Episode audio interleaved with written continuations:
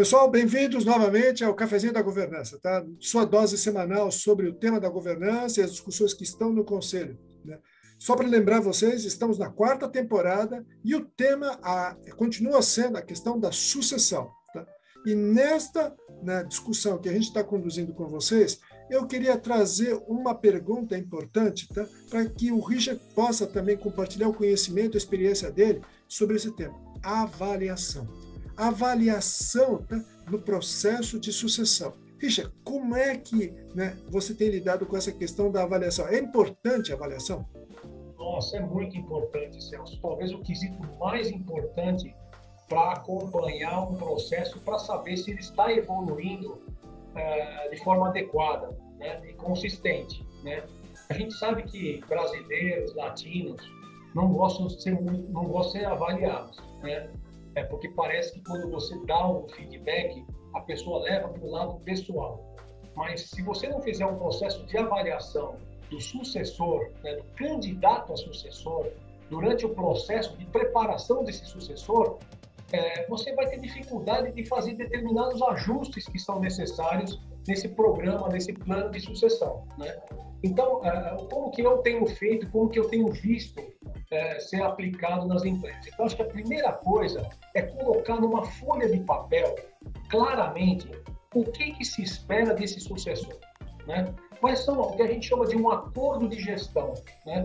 O que, que a gente espera dele? Esse é um documento construído a várias mãos, porque não só quem é o chefe dele, quem vai ser o chefe dele, quem vai ser o sucedido dele, mas pessoas que vão interagir, que já conhecem ele, né? Vão é, colocar numa folha de papel tudo o que se espera dele. Né? Então, acho que isso é bom porque você depois, se reunindo com o sucessor ou sucessora, você vai é, é, passar ponto por ponto com ele, deixar tudo claro, tudo bem esclarecido. E, minimamente, a cada seis meses, é importante que se faça uma avaliação. Né? É, não só daqueles pontos que estão naquele acordo de gestão, para ver se realmente como é que foi, está sendo a evolução, as principais dificuldades encontradas, né? questões que talvez não foram pensadas lá no primeiro momento, quando foi escrito pela primeira vez aquele acordo de gestão. Mas, assim, a gente já sabe que tudo que se mede, tudo que se avalia, tem uma tendência natural de melhorar. Né?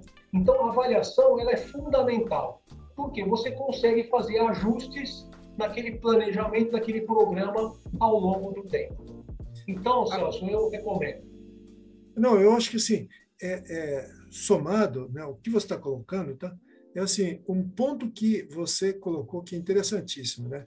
As pessoas não gostam de ser avaliadas, né? Que o latino, né, toma isso muito no pessoal, né?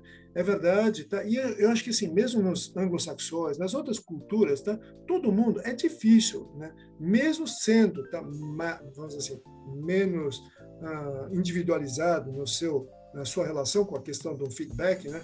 Eu acho que assim essa questão de avaliar e como colocar essa avaliação para as pessoas, tá? talvez seja uma questão importante. Então, uma dica também que eu vejo tá? é que todos nós, né, quando a gente fizer a avaliação, der um feedback, tá? tenha muito tá? a, o, consciência tá? da forma como a gente vai colocar isso. Tá? E é o seguinte, como uma sobre uma perspectiva de crescimento, de melhoria, de evolução. Tá? Então, assim, muito daquilo que você mesmo colocou. É importantíssimo colocar né, as suas expectativas no papel, que a gente possa acordar essas expectativas né, neste contrato de gestão, ou nesse contrato basicamente de evolução, de crescimento. Tá? É dizer o seguinte: tá?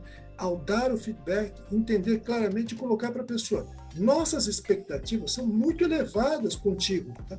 Por causa disso é que nós estamos aqui lhe dando este feedback. Né? Então, uma das coisas importantes né, que eu acho que a gente tem que tomar né, neste processo de sucessão é o jeito de não só fazer a avaliação e dar o feedback tá, com esta mentalidade, essa predisposição não de crítica, mas com uma predisposição de crescimento, dizer assim, nós esperamos tanto de você, veja só as nossas expectativas, tá? E como é que nós podemos te ajudar. Então, nós estamos aqui te dizendo essas dicas para te ajudar a crescer, porque nós esperamos muito de você. Né? Então, acho que esta questão também que se soma ao processo de avaliação, que é a parte do feedback, eu acho que é a equação que é mais bacana de a gente poder né, passar nesse processo todo né, de sucessão. E por experiência própria, o sucessor que eu tenho, os sucessores que eu tenho convivido, é, lógico, no primeiro momento eles têm receio dessa avaliação, né? mas depois que eles veem que não tem nada, nenhum viés emocional, nenhum viés né, é, negativo, e muito pelo contrário, é feito de uma forma muito profissional, eles também acabam se motivando, porque ele começa a perceber a evolução que ele está tendo. Todo aquele esforço que ele está fazendo para conhecer, para assumir determinadas funções gradativamente, é, estão tá, tá indo no caminho certo. Então, é, é uma forma de motivá-lo também.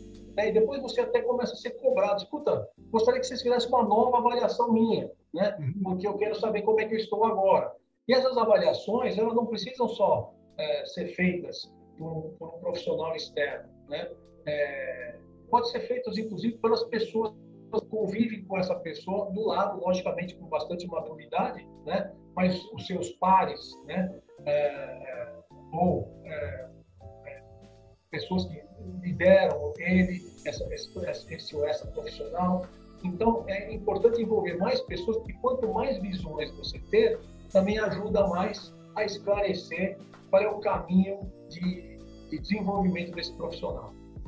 Super. Eu acho que assim, essas são dicas importantes que a gente gostaria de compartilhar com todos vocês, tá? Ao final desta quarta temporada, tá? Que nós falamos sobre o tema da sucessão. Mas, né? Já preparando para um spoiler, tá? Na sequência, tá? Então, assim, bacana falar sobre governança, na, né? sobre esses pontos todos. E agora, né, a pergunta que a gente tem recebido é a seguinte: e aí, na prática, como é que acontece? Tá? Então, na próxima temporada, estaremos eu e o Richard falando sobre sucessão na prática. Tá? Então, como é que a gente né, lida com essas questões? Né? Cases, causos, tá? curiosidades, nós vamos estar compartilhando isso com vocês. Bacana? Então, mandem suas perguntas.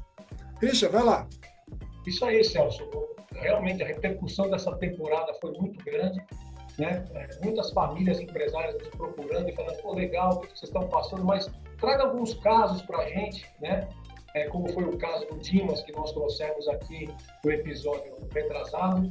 E com certeza, né, agora numa próxima temporada, vamos trazer só casos. Casos, né, logicamente, não abrindo o nome da empresa, nem o nome da família, nem o nome dos envolvidos, mas trazendo casos aí que, não só de sucesso, vamos trazer casos também que não deram certo, né? Para a gente avaliar né, onde poderia ter sido feito de outra forma. E queria agradecer aí vocês terem participado dessa quarta temporada com a gente, né? E nos colocando à disposição, se vocês quiserem tomar um cafezinho com a gente, eu e o Celso teremos grande prazer é, de tomar um café presencial, né? E estar com vocês aí na nossa experiência. Obrigado por tudo, pessoal. Até a próxima. Até. Tchau, tchau.